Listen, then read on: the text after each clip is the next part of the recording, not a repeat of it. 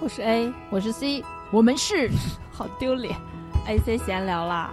，FM 幺六零五九六幺，我们都聊什么呢？聊些有的没的，有书、电影、电视剧、音乐，还有其他一切有趣的事情。我们暂居美国，全球视角为您带来新鲜观点。C 已经疯了，就在 这儿。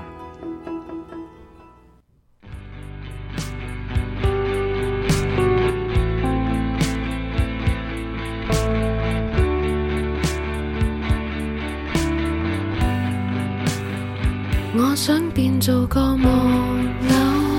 我想变做个石头，我想变做山丘，我想变做小狗。点先可以没忧愁？点先可以没泪流？点先可以没内疚？点先可以自由？大家好，我是 A，我是 C，又见面了，哈哈哈，哈哈哈！罐头笑声，你好假，你是学我吗？是啊，我觉得你前面这句话下次可以不用录了，就把上一期的剪过来用就行。情绪上还是会能看能听出来连不连贯的。哦，今天我们要讲一个新的，呃。今天我们要做一期新的节目，你来说一下这期节目的名字。目前想的是，在录节目还没发节目之前，想的是 Elsa，哎不对，《冰雪奇缘》和哪吒谁的命硬，是不是？嗯，就是我们要讲两部动画电影。嗯，其实是因为去年那个哪吒在国内上映的时候还挺火的，引起了很多的讨论。然后那会儿我也推荐我的家人去看，然后我还说什么你们去看哪我就是哪吒，然后嗯，但是因为美国这边一直没有什么机会看啊，这两天那个哪吒被那 Netflix 买了，所以就有正版的版权可以看，所以我们这两天看了哪吒，然后又想起来去年我们看的，去年十一月份。呃，有另外一部美国的电影叫《呃冰雪奇奇缘二》，然后是一部迪士尼的动画电影。然后我们觉得两个电影好像有点像的地方，所以就想一起来讲一下。最开始是我说的，我说你看这个，一个是男英雄，一个是女英雄，一个是男孩子，一个是女孩子。后来我发现 Elsa 已经不是女孩子了，她至少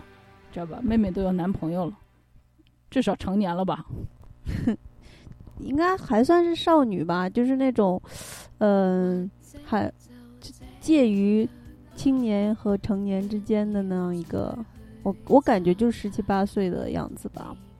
就是她确实是一个很成熟的女孩，但是你不能因为成熟就觉得人家老呀。哦，那倒是。but 相反，but 相相对那个哪吒来说，就是一个混小子。既不成熟也不老，哪吒，嗯，他在剧里面的年龄就是零到三岁，但是，但是因为他是一个不是普通人类嘛，所以他的很多行为啊、思想啊什么的都不能按照普通小孩婴儿的那种想法去对待，感觉就是像变形金刚一样，就是变身前和变身后身高不同。嗯，这个这个也是这个动画电影比较出彩的一幕吧，就是它有一个变身的那么一个转换，那个那个效果很好看啊。我突然想到了《美少女战士》，可能就是同样的意思吧，但我没看过，你看过《美少女战士》？看过呀，小时候看变身的时候还没觉得，后来长大了有一次去重温的时候就想说，也这都脱光了，好害羞啊。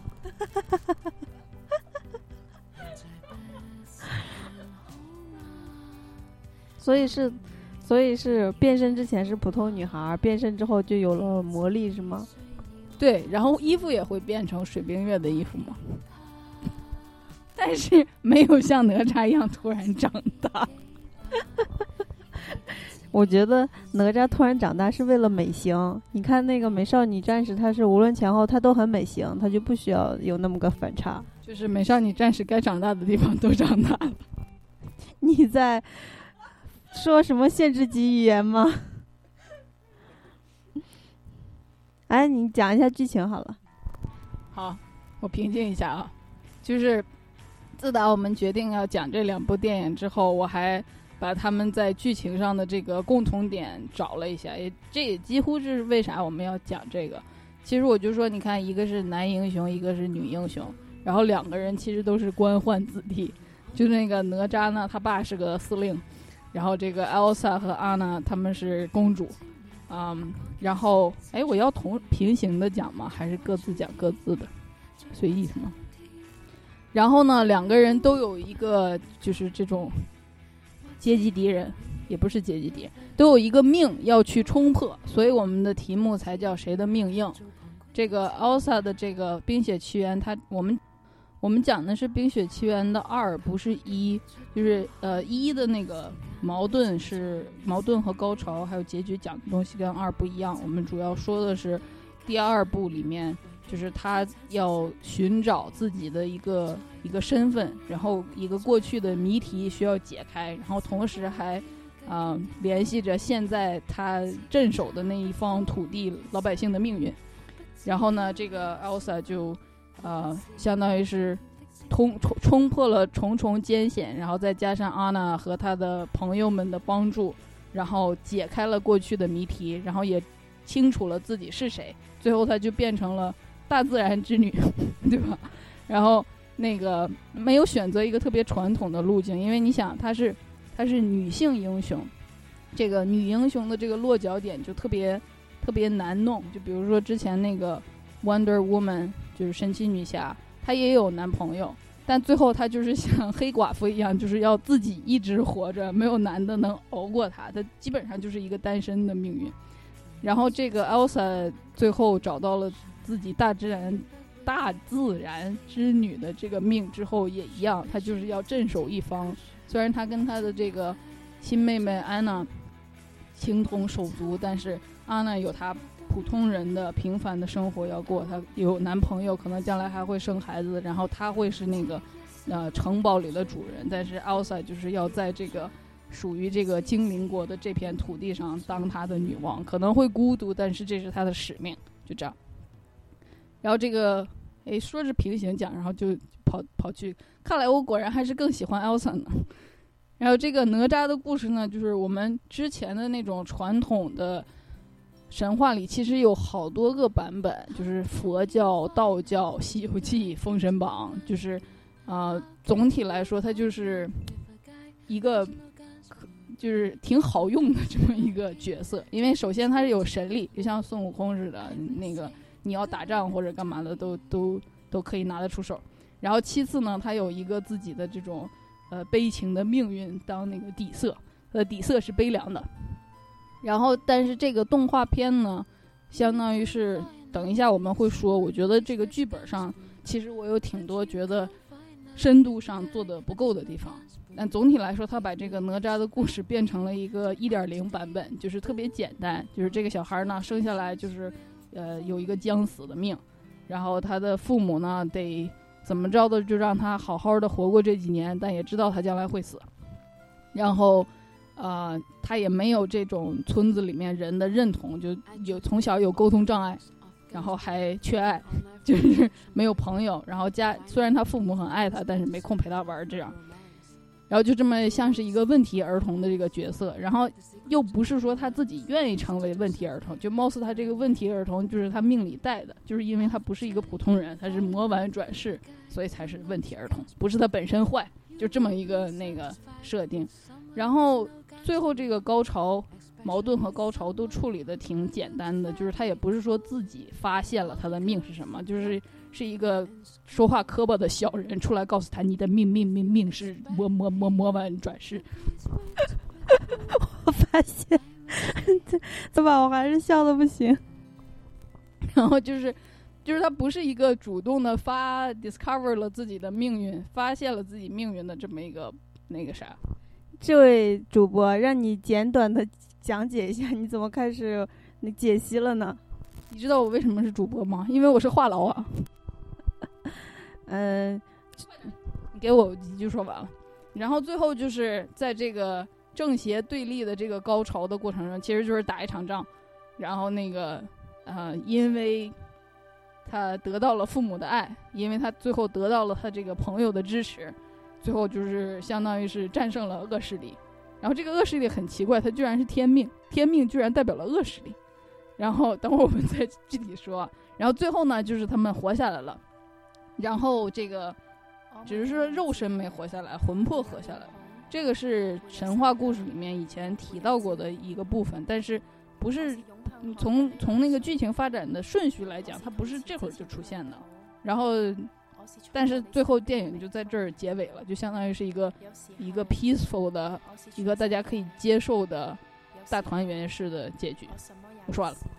就是这个哪吒，我不知道大家是不是都有这种感觉，就是它显然是要有后面一部或者两部在续着的，所以它有那个哪吒是一个神话故事嘛，神话故事里的那个精髓，它并没有在这一集里面演出来。它后面不是有彩蛋吗？彩蛋就是在那那几个长相很丑陋的龙在那搞事，就是应应该就是想告诉大家还是有下一步的，然后就是。那我们要把以前的神话讲一遍吗？待会儿再讲吧，待会儿解析这个剧情的时候再讲。嗯，我现在我想说的是，就是其实它这个这两个动画电影有一个比较核心像的地方，就是无论是奥萨还是哪吒，他们两个人都是与众不同的人，所以他们的这种不一样，这种异类异类感就会是他们。不能走寻常路，不能成为普通人一员的这么一个，呃，宿命般的命运。然后，这个因此就是他们两个人都要走上一条寻找自我的道路。呃，Elsa 的这个整个的路程，我自己是比较能能理解的。就是我我我不是说跟我爸妈说我是哪吒，但是我看 Elsa 的时候，我也会觉得我其实也是 Elsa，因为我。经常自称自己是大自然之女，就是就觉得自己要回归大自然，所以就是 Elsa 的这个整个寻找自我的道路，在我这儿是，嗯，非常能感同身受的。然后，并且你也是女性嘛？对，就是这部电影还有另外一个很重要的东西，就是它是一个。女性回归的一个电影，就虽然也是在讲公主，但是大家能明显的看到 Elsa 作为公主跟以前的白雪公主啊、灰姑娘啊她们的区别。区别就是 Elsa 是一个特别有力量，然后有自主性的女性，而且她不用依靠一个男朋友就可以当她的公主。对，就这部电影跟其他的公主电影不同的地方也在于，就是男性是一个较为隐形和。minor 呃助角配角的一个角色，所以我就是我我是想说这个无论是奥赛还是哪吒，他们都是异类嘛。异类的话，他其实从他出生到他跟人群接触的时候，都会遭遇一个比较大的呃那种排斥啊，然后他们就会因为不理解你，然后就觉得你是坏的，你是有问题的，就攻击你排排斥你，然后你就会被孤立嘛。被孤立的话，其实就会产生一种抵抗心理，就变成比如说像 Elsa 一样，她就不主动跟人人群接触，她甚至连自己的妹妹就不去玩了。补充一下，这是第一部的剧情，算是背景吧。对，就是我我就是想说，他们的这种出身导致的一个像原罪一样的东西，打引号的原罪，就是因为他们不一样，所以出生就被歧视，反而。其实是因为他们是都是很很特殊的，就是就是之所以他们不跟别人不一样，就是因为他们身上的使命、他们的重担是跟众众人不一样的。他们甚至是肩负了一个更更重大的一个使命，才降生在这个世界上的。所以，就是相当于是你长长到两米二，那你不当姚明，你也干不了别的。所以，就我其实是想说，如果你跟别人不一样，或者就是像奥萨或者像哪吒这样，其实不是什么坏事儿，可能说明你你比大家重要呢。就是可能就是一个你能走向一个其他人到到达不了的高度的一个事情。但是你得明白这个事情，因为如果你长到两米二，你就知道你要你要去打篮球，如果你就是跟一群矮子在一起，然后就说大家要做好朋友啊，走，我们一起去买衣服，然后你就买不到适合自己的裤子，然后就悲剧。对 C 主播的意思，其实就是说，如果你跟别人不一样的话，千万不要逼自己跟别人一样。你长到两米六，你总不能把腿剪了吧？但是这个我说的话还有一层深意，就是如果你长到两米二，这是一个 physical 一个物身体上的特征，你是特别明显可以意识到的。但是当你的命是隐藏在，比如说你的脑袋里，或者你看起来很正常，然后你一伸手有超能力的这种，就是比较隐形的这个，呃，这种特殊性的话，你其实要花更多的力气去发掘你自己，就是这个身份认同其实是很难做到的。就比如说拿我们自己做例子。你长得跟别人也没什么区别，你可能你是你走过的路，你呃上了高中，然后上了大学，然后出国，然后工作，然后在国外生活，好像也跟别人没什么区别。那你怎么能通过这个过程发现说，其实是有区别的？他们出国是因为那个那个，然后我是因为这个这个。他们觉得他们的生活是这样这样活着的，我是这样这样活着。哪怕你们看起来是没有不同的，但是你们其实是。各自有各自的命，所以他可能过上了这样的生活，然后你过上了那样的生活。就是这个身份认同放到呃具体的每一个个案上面，其实是很难做到的。我觉得就是你电影用这种他们有超能力或者什么样的形式拍出来，观众能理解；放到观众自己身上，都蒙圈。我觉得其实就是比如说举一些例子啊，就。有一些人他就不想不喜欢结婚，或者不喜欢要孩子，或者他嗯就不喜欢就是现在的这个主流社会的很多东西，然后那他是不是要就是一定要逼自己融入他们呢？还是说他可以走一条只属于自己的道路？或者举更广泛的例子，比如说那些去呃做艺术生或者是去当艺人的人，他们从小如果有这种理想想法的话，家里人肯定。大部分都会说不务正业吧，就说你这个不是一个正经的事情。但是对他们来说，那就是他们想要去做的事情嘛。放到每一个人身上，每一个人其实都有自己不一定会想要按照主流的道路走的这么一个想法。但是可能限于各种，比如说现实啊，或者父母的那个意愿呀，或者是。各种条件约束，比如说我有个好朋友，从我们高中、大学，anyway 就很多年前，他就一直跟我说他特别想出国，然后他学习也很好，但是后来她那个交了男朋友，男朋友也不不准她出国，然后结婚了更是不准了，就是一直到现在她都没有出国。就对我来说，我就会想说，出国是一个如此不能达成的事情吗？就是你这么想出国，为什么就不出呢？可能就是。对对一些人来说，就是不能不能做自己，就是怎么着的就不能做自己。还有可能，其实他没有认清他的身份是什么。就像我认清了我的身份，就是一个不出国活不了的人，所以我必须得出。可能他觉得他虽然很想，但是要不算了吧，好像也不是非得，就是这种。好吧，那我再延伸，我们归到电影上面，我就是想说，就是。为什么哪吒这个电影能这么火？我觉得有很大一部分原因，至少三四成吧，是因为他这句话叫“我命由我不由天”。这个话应该是对很多中国人来讲是非常有共鸣的，因为你放到国外不一定。嗯，比如说像 Elsa 这种，就是要要发现自我的，你在国内，你比如说跟 LGBT 群体说。发现自我，然后大家都哭得老泪纵横的。但是国内的人为什么对这种“我命由我不由天”这么有共情呢？就是因为我们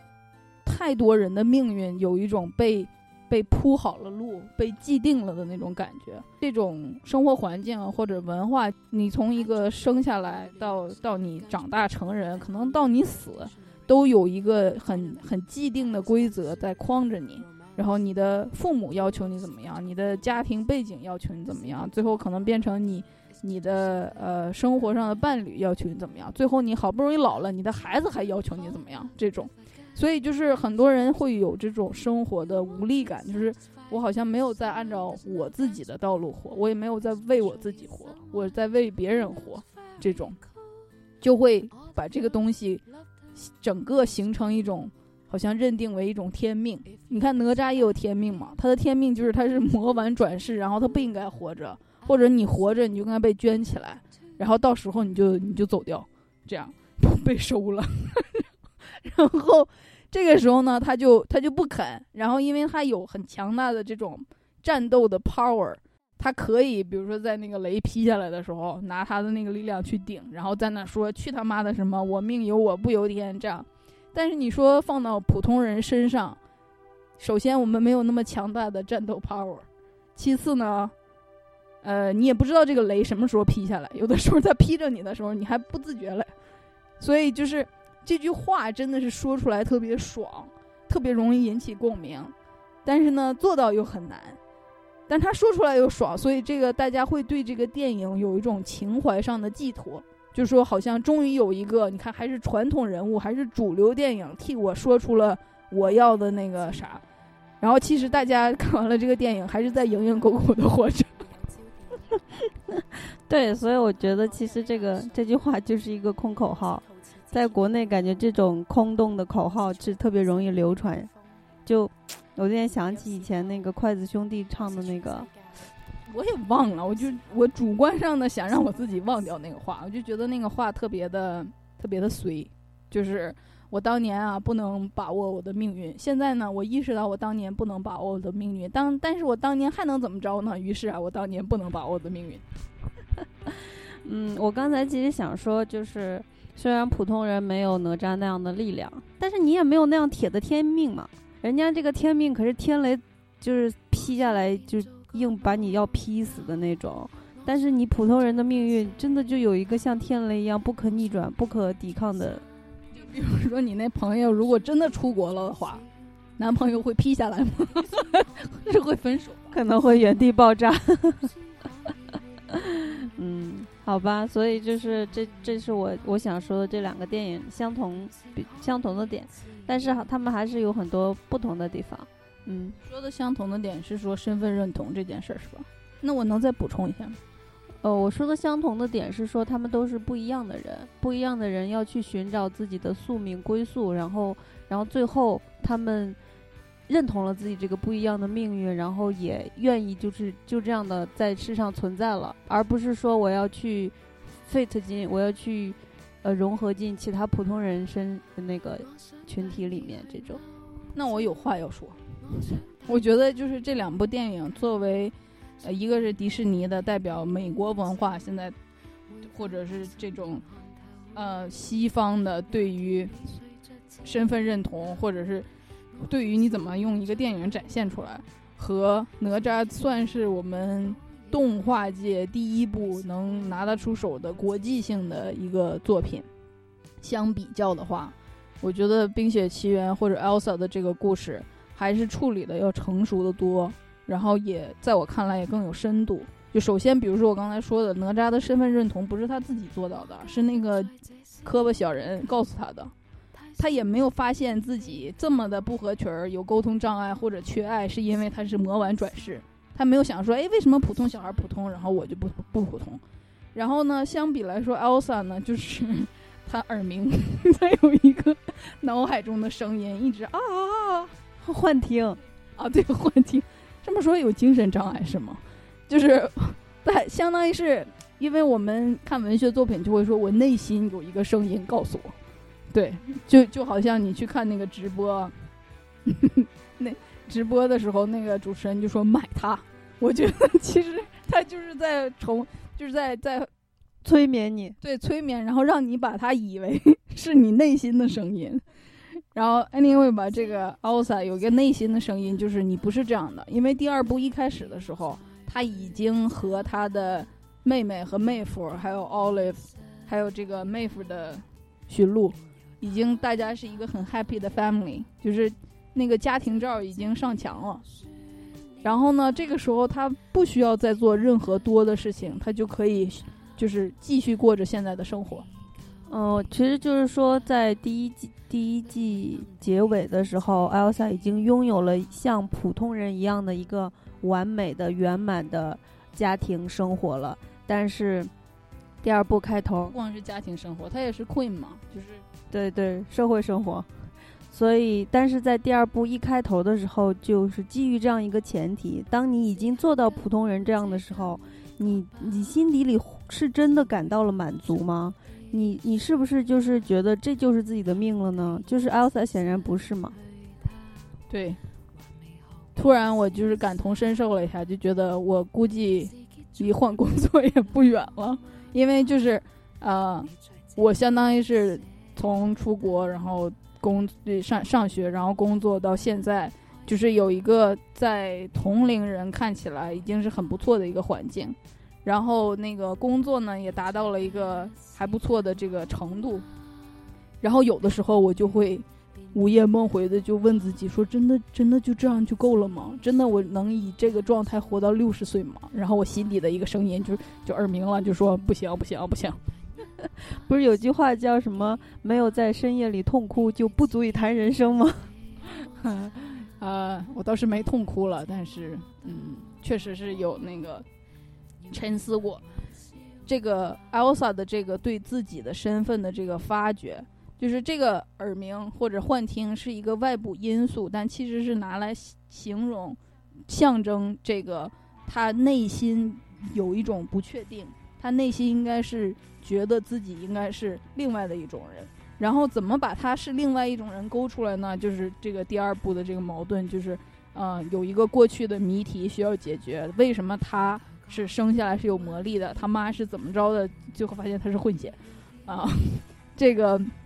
哎，我这样说有点像那个 Olive 在那个第二部，就非常推荐你们去看那个第二部的那个电影，真的是有笑有泪那种，就真的是我一般我们以前说过，不太会把自己。非常非常喜爱，就是心头好的那种东西拿出来说的，因为就是没法说，不能和外人道也。但是这部电影我真的非常喜欢，所以这个 Elsa 的自我认同相当于是他自己去做的，在这个程度上，他跟哪吒的这个剧本比就要成熟很多，高级很多。然后第二第二个就是最后这个结尾是如何处理这个身份认同的？我觉得哪吒的这个结尾里面是没有处理的。就是他们根本没有说他就是，啊，魔丸要应该怎么活着，或者他，呃，他意识到他是一个魔丸之后，他要怎么与之相处。他们就是说，哎呦，活下来了，就这样。但是 Elsa，你就看他，他最后就回归大自然，然后统治他属于他的那一片领地，然后过着那个他原来是那个城堡的 queen，现在他跑去了做大自然的 queen，然后更孤独了，但是也。也更符、更自由、更符合他的使命了。就是从这个点上来说，《冰雪奇缘》也是更高级的。但是没办法，因为迪士尼做动画已经几十年了，你跟他们二三十年前的那个美人鱼比，那肯定是要高级的多了。那这个哪吒毕竟是我们国际化的第一步嘛。我觉得这个最后的落点其实也能看出来主创的，嗯，主创的根基。艾欧萨最后找到的这个身份认同是他自己内心非常认同的，就是不由自主的你就走上了一条正确的道路，然后你自己知道那个就是正确的道路，从此鸟语花香，天地开阔，然后你的人是非常自由，然后呃也很有活力的。但是像哪吒呢，就刚 C 主播说的，他的命运是像被那个像。踢球似的，被人一步一步踢到了一个地方，就是别人踢一脚，他往那边拐一下，再别人再踢一下，他又往那边拐一下，然后他最后所谓的一个身份，他的所谓身份认同就是一个很被动的东西，他被动的接受了一个东西，然后那个东西到底是不是他想要的，这个也是一个没有讨论的，而且他的这个哪哪吒的一个很不能破的一个基础是他所谓的一个天命，那个天命是什么呢？就是。其也是一个被安排的命运，他并不是像 Elsa 去主动寻找了自己的命运，哪吒是被动的接受了一个命运，然后，然后你他的这个“我命由我不由天”就更加变成了一个口号，因为他他的这个“我命由我不由天”就是他命的一部分，就不是他真的就是找到了自己的归宿，自己心服口服想要过的一种生活，就没有没有这样的讨论。对，然后其实这一点上，我觉得挺可惜的，因为，呃，这个中国的这种神话或者古典文学里面，其实有特别多可以挖掘的，它是一个宝藏。就是你你去看哪吒本来的故事，就是他有那种叫什么割割骨还父，切肉还母，就是因为他闯了祸，他把那个就电影里面那个敖丙是他的好朋友，龙宫三太子，但其实，在那个传统的神话里面，他把人家敖丙给杀了，然后还特别 残忍的把那个筋抽出来要干嘛？当时那个好像是《封神榜》那个电影吧，里面还有这样一幕：一个小孩儿跑去抽一个龙的筋。我觉得现在都不能播，你知道吗？环保人士要跟你急眼。这个就是原来的那个神话故事里，那个哪吒是既有善面也有恶面的。就是他之所以这样做，是因为龙族特别凶狠，他们会就是破坏村庄啊、吃人啊什么的，所以他才去这样做的嘛。对，但是你看这种就是既有善又有恶的这个，是是多么生动的一个展现，对不对？然后那个后面呢，因因为他闯了这样的祸，然后要波及他的父母。然后他就说：“我跟我他的那个孝道的那一面，就中国人很认同的这个又跑出来，然后就说我我现在把我的骨头还给我爸，肉还给我妈，现在我就跟他们两清了，所以你惩罚我就好，你不要惩罚他们。就是你要是用那个戏剧手法展现出来，这得多虐呀，对不对？然后又是一个人性非常多层次。”你说就是这么一个会抽龙筋的人，然后对自己刮骨也很下得去手呢，多么生动的一个体现，一个人性的展示。但是，编剧上就这部电影的编剧上完全没有用到这些。我觉得可能，如果我是主创人，我我就会想说，你能做到现在的程度已经不错了，你能有一句“我命由我不由天”就已经。不错了，就可能要把我说的这些东西加进去之后，这个电影就太复杂了，就变成文艺片了，或者就得三个小时了，就不是那么很很容易普及了。嗯，这个电影其实它有自己巧妙的部分，比如说他把哪吒的善恶分成了两个人，一个灵珠，一个魔丸，然后，呃，一个就也有点像在讨论那种，到底人的善恶是受本性决定的，还是环境决定的？因为比如说。哪吒他就是，他本性是坏的，但是他的环境是好的。然后那个灵珠敖丙，他的本性是善的，但是他的环境是恶的，所以就导致后面这个本性是恶的哪吒会做善事，然后本性是善的敖丙会做恶事，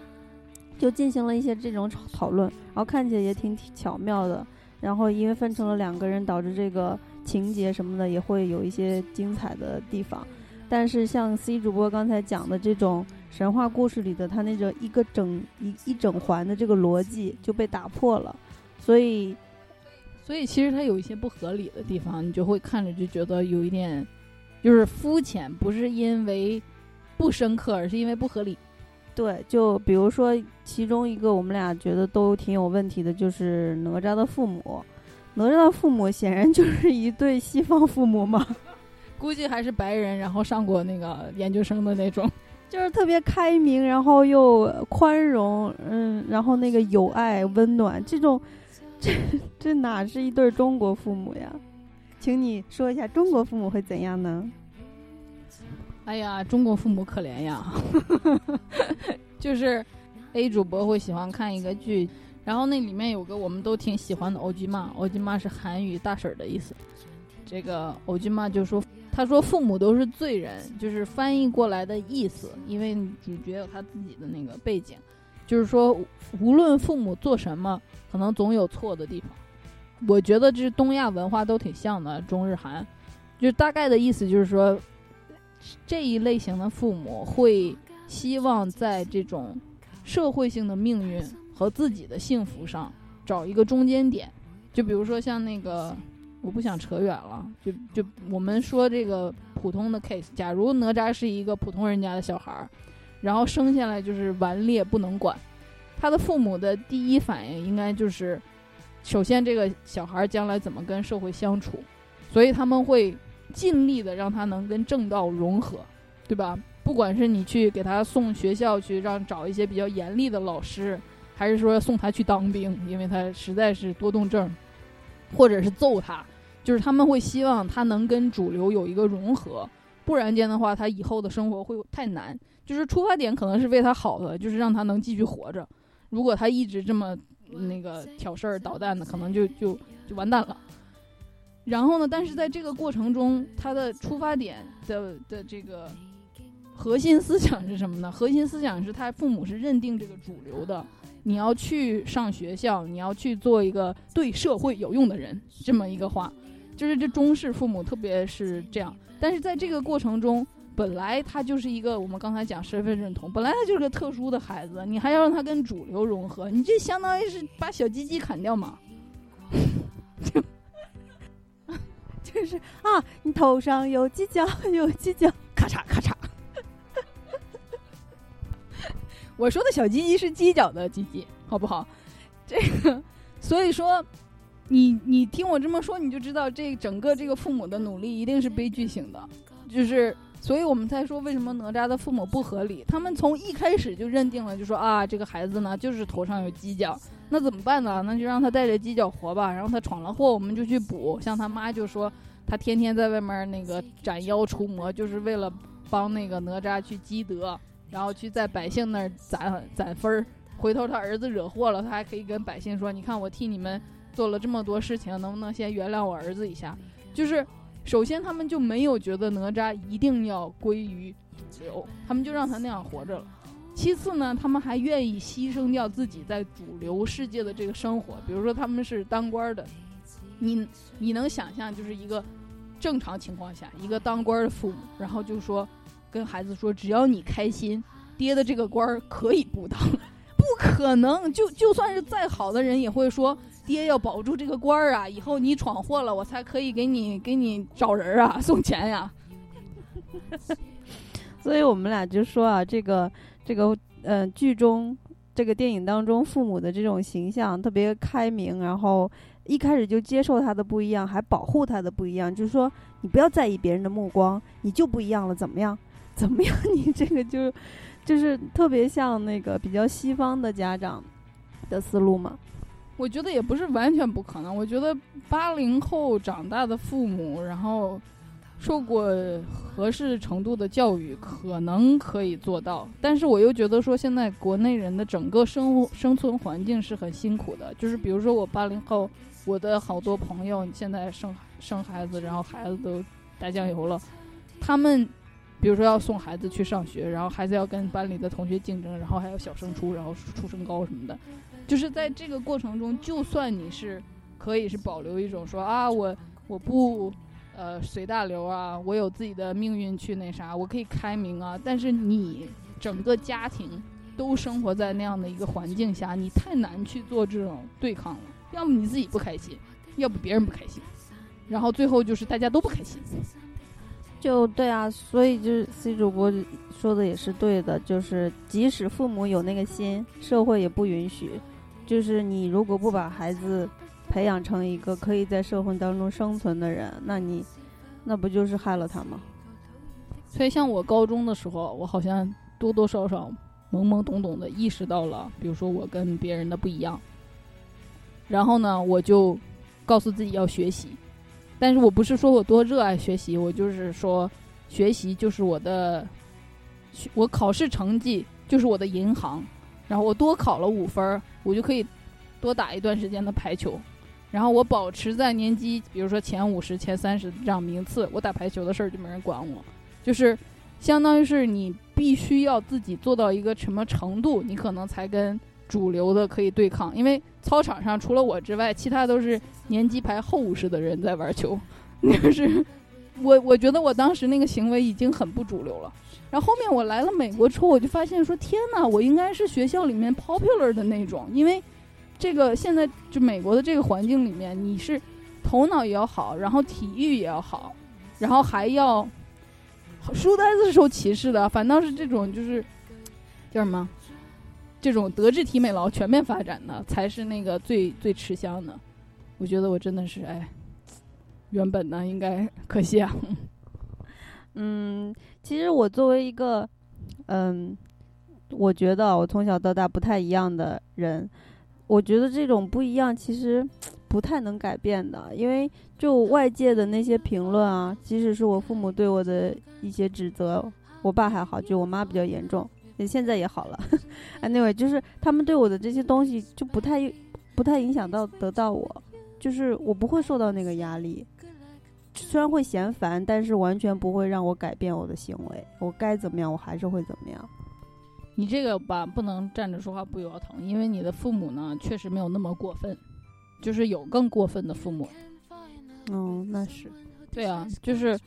你觉得这个不一样，到底多少是会靠自己就是本性坚持下来，还是多少会被社会或者家庭的那个压力给改造的呢？我觉得一半儿一半儿，比如就拿我高中打排球这件事儿，就是太太简单了，然后容易说明。就是如果我们学校就是一个没有操场的学校怎么办？你就没法打排球。然后如果我妈是一个就是说不给你零用钱买球，然后你也就是我把你送去寄宿高中的那种，就是我也没辙呀。我可能会有一个别的形式叛逆，但是我在。真正做我自己的这个过程中，我遇到的阻碍会更大。我遇到的阻碍更大的时候，我可能原本可以往前迈五十步，我只能迈三十步。虽然我也迈了，对不对？但是步数较少，能达到后面那个目标的这个日期就要更往后拖了。或者是说，如果最开始我家里没有给我出钱让我出国，那我在这说什么风凉话呢？对不对？就是我觉得一半儿一半儿吧。但是如果我出不了国，然后我又明确的知道我非出国，然后不然活不了的性格，我可能会偷渡吧，就是就是我可能会找一些办法，我也也不是，你这才是真正的我命由我不由天。我我我刚才是为了那个缓解气氛，我可能会就是你知道国内以前我在外企上班的时候就有那种你可以申请去外面驻派，就是我。有同学是真的那啥，只不过他驻派的地方是墨西哥，虽然离美国也很近，但是就是就这个身份认同，呃，如果你意识到了自己是不一样的，然后你应该怎么怎么样的时候，你还是会付出那个努努力的。但我觉得最难的其实就是那步你认识到自己，然后觉得自己应该是怎么样的那个过程。我觉得那个那个 moment 如果来了。那个才叫那个醍醐灌顶，然后英文叫 enlightenment，就是或者 epiphany，e epiphany 这个词我比较喜欢，就是它它有一种像顿悟，就是嗯嗯，就是醍醐灌顶的那个意思。所以我觉得还是要多听我们的节目。自己个人觉得，这要是这要呃奉献上我。自己的一个人生思考了，就是我觉得人活着到底是为什么？就我觉得，其实不是，我觉得这是常识吧，大家都知道吧，每个人都是独一无二的。现在这个你死了就没有你了，以前也不会有一一个你这样存在过，所以现在的你就是唯一存在的一个你，唯一，然后唯一这个时间，唯一这个时呃这个地点存在的你，所以。我觉得每个人从出生下来，他都是有一个自己的命运要去寻找的。你这说的不就跟 Elsa 一样，就有个歌一直啊，对，所以我就说呀，每个人其实都有这么样的一个命运在等着你，你要去寻找它，找到属于自己森林当中那一条小径，然后一直走到头。然后我自己人生的这种体验，其实就是在践行我刚说的这个思想。但是我觉得，其实很多人可能都没有这种想法，他们就是嗯，生下来，然后就被送去上学，然后毕业了就去工作，然后生孩子、结婚、结婚生孩子，然后就这样一生过去了，就是从来没有想过自己是不是一个会有属于自己的一份独一无二的命运等着自己去实现它，去嗯，可能也想过，然后就妥协了。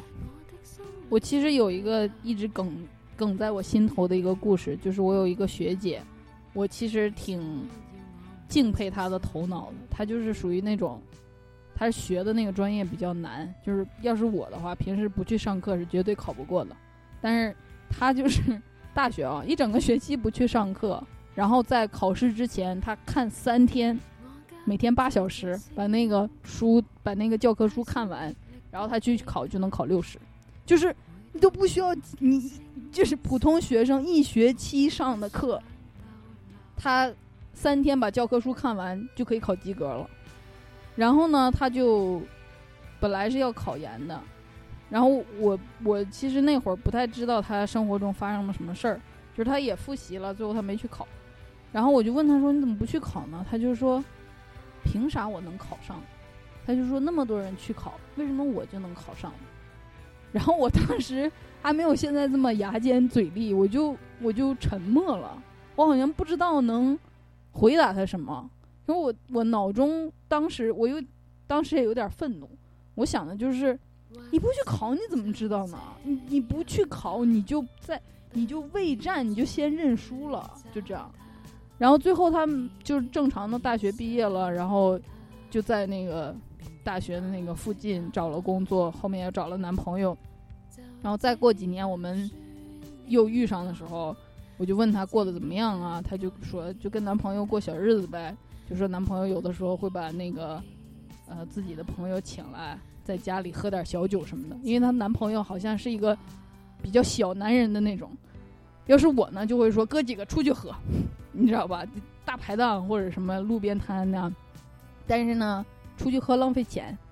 然后他又不是说的那种呼朋唤友能一大堆的，所以他就把自己的那个好朋友请来家里。我没有贬低的意思啊，就是在家喝当然舒服了。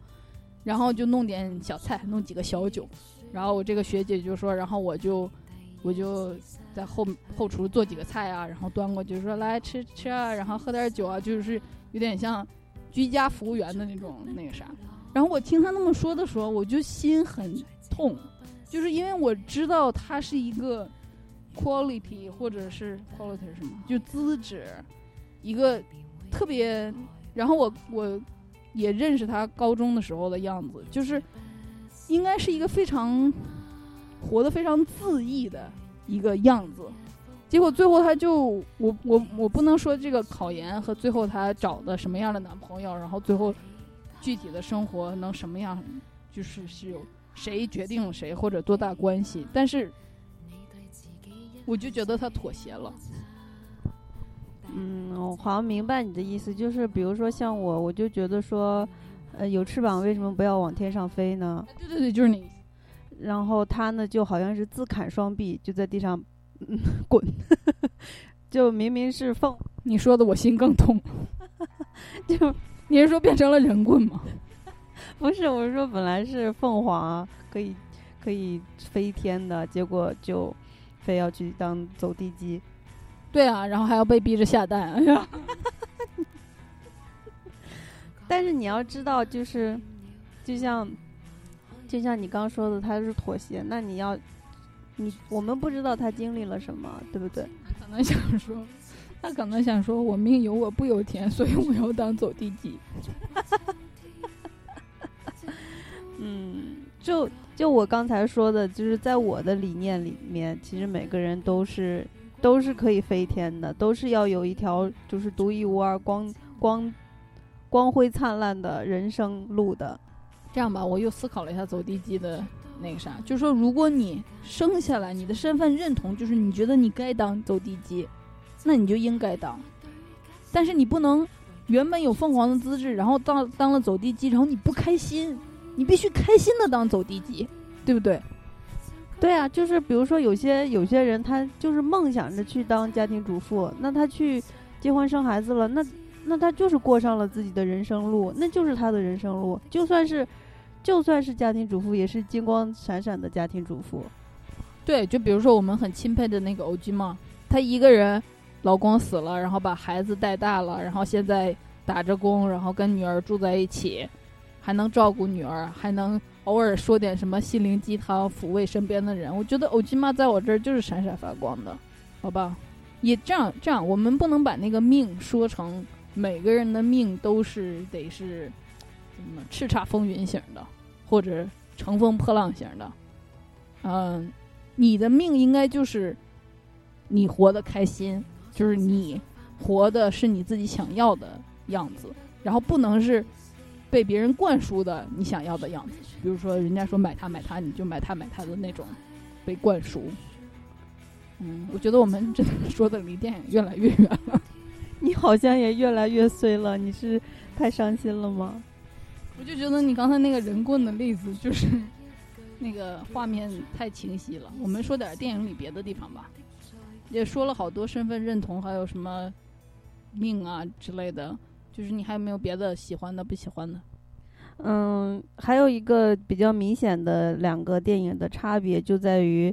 那个《冰雪奇缘》它是一个很成熟的迪士尼的动画电影，所以它在里面用了很多很好玩、很好笑，然后大家都能 get 到、能能领会的那个梗。就比如说最开始的那个 Olive，那个雪人，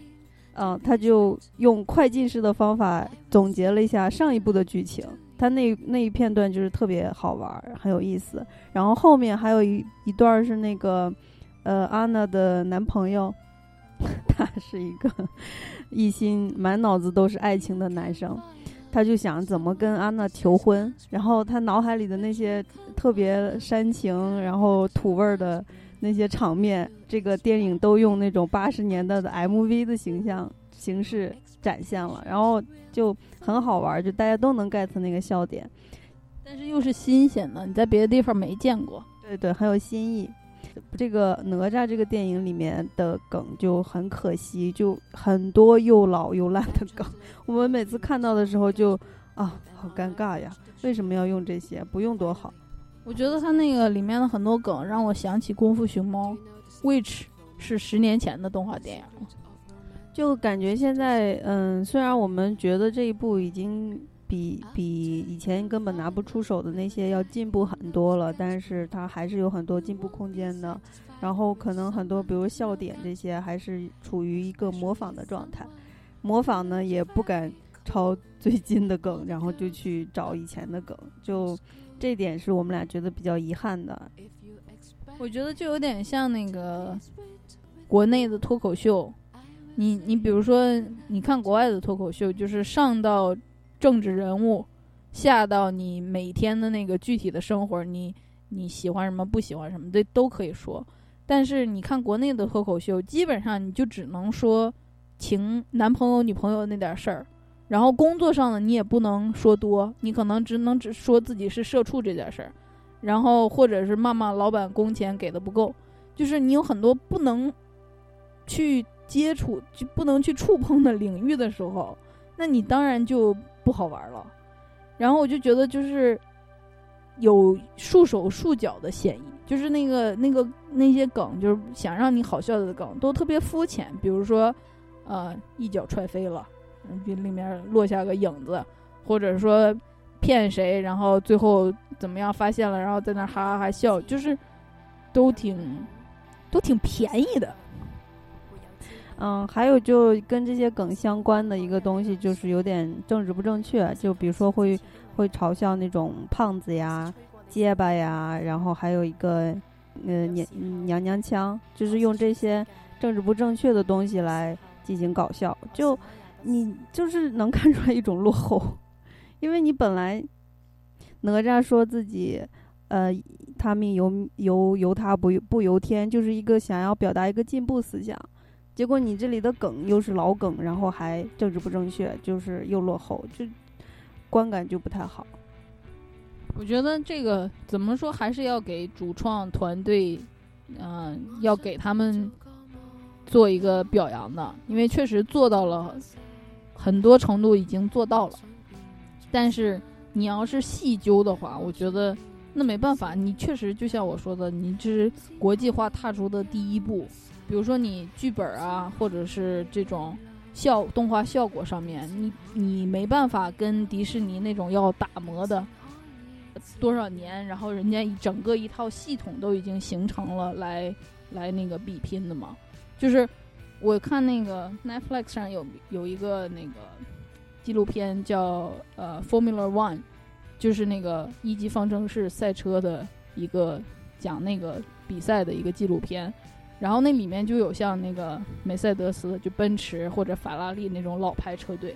然后还有那种几年前刚形成的新车队，然后那个新车队就是一个富翁，然后注资多少万，三年前才成立的，然后他们也要打造赛车啊，也要那个啥。其实打造一个电影跟造赛车差不多，你也得方方面面都得齐活，然后要经历时间，然后还要不断试错，然后最后你拉出来去比赛，比赛那一刻见真章，对吧？然后就你就会经常就看见那个新的车队，就那打造几年的，有一次他们比赛场上犯的错误就是，那个赛车要进站，然后那个轱辘，你换轮胎没拧紧，你这个不会不会在老牌车队里发生的事情。然后那个他们经理就在那儿训话，就说怎么会发生呢？然后那个技师就说大家太累了。然后这个背景是什么呢？就是那个新车队，他们就那个记者就问他说：“你们车队有多少个人？”他说二百个人吧，全加上。然后那个记者就说说，法拉利放假的人都你们都比你们多，就是你知道，就是西方的话，他那个假期制度还都是挺挺充沛的，可能一年你这种全职的，你可能有一个月的假期，就是你要轮下来就平均一个月。法拉利有二百个人在放假，那你说剩下的他们不得有几千人吗？你这样的一个这种比拼，这不是，其实在这个程度上就已经不是公平的了。好吧，鉴于此，我来说一说这个电影当中的优点，好不好？优点就是我我真的特别感慨，因为中国人嘛，就是对自己的文化还是，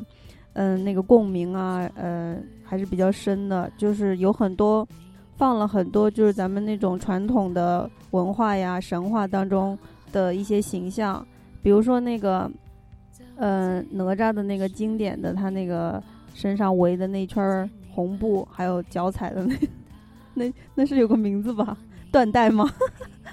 那个脚踩的那个风火轮，还有那个金枪，就真的好漂亮。然后还有哪吒变身之后的那个很帅的样子，就是那个身姿什么的，都都特别的，嗯，帅气。还有那个江山图嘛，他那个用的一个一个法宝，就是就是有一个图，然后用个笔去画的那个东西，就比如说有点像那个神笔马良的那种，嗯，从那儿借鉴来的。混啊，叫混天绫啊，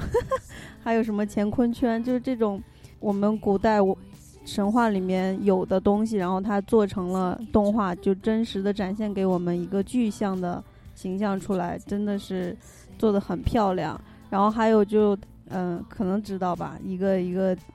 点就是那个呃，申公豹从他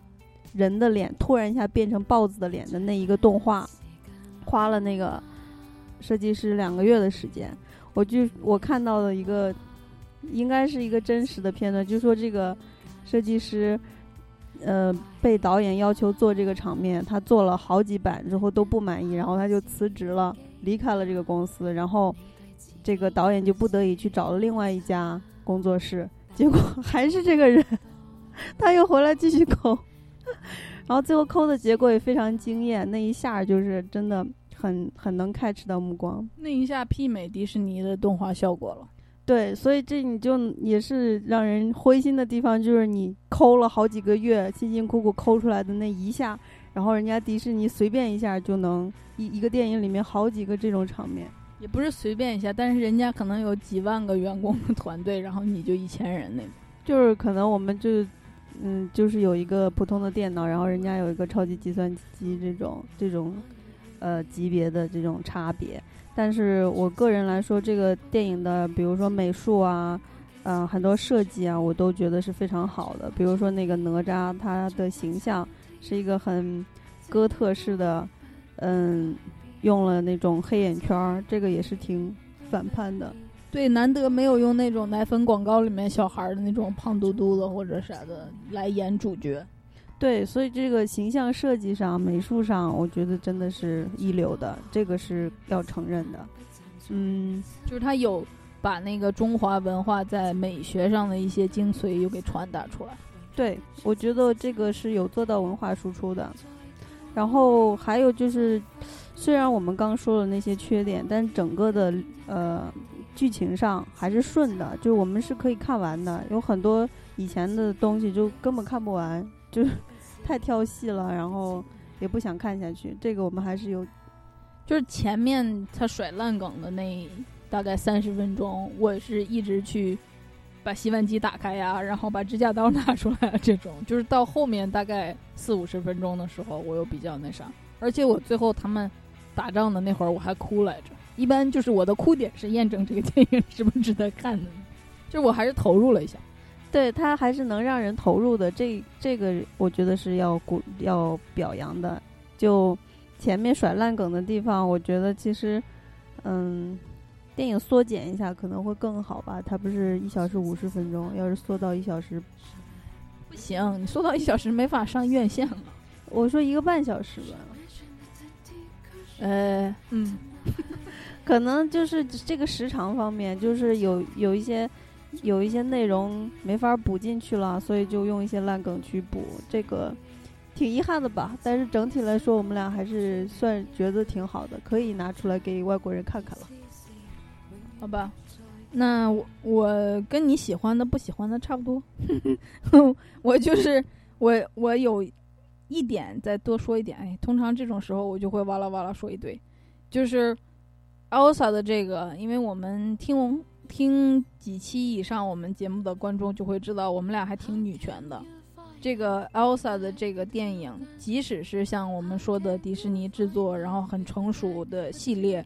它在这种整个这个西方的电影圈也是一个呃一个进步。就是它像我们说的，它是一个嗯独立女性的英雄的这么一个故事，然后它没有俗烂。也也没有给他那种很传统型的命运，然后，尤其是现在他作为一个老少皆宜的作品呢，有好多小孩儿从小就玩 Elsa，就是相当于是给他们洗脑了，对吧？就是在这点上，我觉得我更喜欢这个 Elsa 的作品，因为他这个时代跨越的，就在这个进步意义上更多一点。然后我就想说，那我们中国的女英雄有谁啊？花木兰。哎，不过花木兰也被迪士尼拍了。哎，迪士尼眼光还挺刁的哈，一下就把花木兰揪出来了。还有谁呀？秋瑾吗？武则天算吗？武则天这是权力机关，她不能算女英雄吧？呃，那那那可真的是没有了呀。好吧，那可能我们得自创一个女英雄了。就像 Elsa 这个，她虽然是那个，就是创造出来的这么一个公主的形象，但我看那些报道，据说那个团队里面有参考很多北欧的神话，就看起来这个西方的这个男神女神还是姿态众多的，但是我们就花木兰应该算是独树一帜了吧。好吧，如果我们能找到女英雄，下下期节目再跟大家分享。嗯，我想让你做个 ending，就是我们的题目是 Elsa 和哪吒的谁命硬？您说谁的命硬呢？我觉得，如果我们都已经发现哪吒的“我命由我不由天”是一句空的口号的话，那当然是 Elsa 的头更硬了。对，而且女性平均寿命比较长，感觉 Elsa 也更能活一点。嗯。好吧，问一个特别水的问题：他们俩打起来谁能赢？我想想，哎，真的，一个是冰，一个是火，哎，还挺难打的。我觉得应该是哪吒赢，因为他是，嗯，魔王嘛。因为他的武器比较多，你看他又有什么风火轮啊，又有火尖枪啊，然后，因为那个哪吒的这些东西都是攻击类的。然后 Elsa 那些都是不能算攻击，但是 Elsa 是大自然之女啊，说不定那些动物会帮她呀。我们是不是脑洞越开越大了？你这样说，我觉得她能赢。对啊，她是大自然之女，因为哪吒是，就是你如果从哎呦，突然又说到一个比较深的点，这个天尊把这个魔丸和灵珠弄到世世上，然后就说魔丸要造反，天珠要对吧？灵珠要去平他。就听起来很像是一个是警察部队，一个是反动部队，对吧？所以哪吒是 执法机构。然后后面就是你看那个神话故事，最后哪吒相当于是被招安了，就是他呃一开始作，然后最后就是被被驯化了，被收了。然后就是替那个太上老君，哎，不是太上，那个替那个天尊啊，或者替那个如来佛去打妖怪，所以他是执法机构。但大那个 Now Elsa 是大自然之女，Nelsa 吗？她是大自然之女，她是宇宙真理的一部分。就是 Elsa 是制定规则的人，但哪吒是被制定规则，就是执行规则的人，所以应该还是 Elsa 赢，好吧？那就怎么样都能赢。嗯，好，今就讲完了，然后呃，最后放的歌应该是会放就是我比较喜欢的那个《冰雪奇缘二》的主题曲，叫《All Is Found》，就是有一点像是美那个北欧的民歌的现代版吧，就是啊、很很慢，就是它那个旋律那个 rhythm 是那种民歌调的。我的音乐上的那个词汇量有限，就是哒哒哒哒哒哒哒，就这样。就是每次听的时候，我就觉得就是那个有一位欧吉玛在按摩我的内心，就这样。嗯，我要说一下上期节目我们是最后才定要放 C 主播弹唱的那首歌，我也我要给他点个赞，我觉得他唱的很好，弹的也很好。我也是，我后面把我自己弹的那个拿出来听的时候，我还害羞了呢。你们这些喜欢 C 主播的人倒是说一声呀，没有一个人说。有一个人在朋友圈跟我说了，说弹的挺好的。那也行，好吧。虽然我们的信箱再也没有收到过来信，但是请不要忘记我们的信箱哦。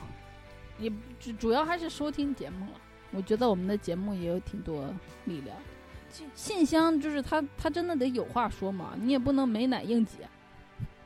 那算了，别挤了，就这样吧。嗯，所以最后的这一首《Always Found》送给大家，祝大家开心。我们下期见，拜拜。拜拜。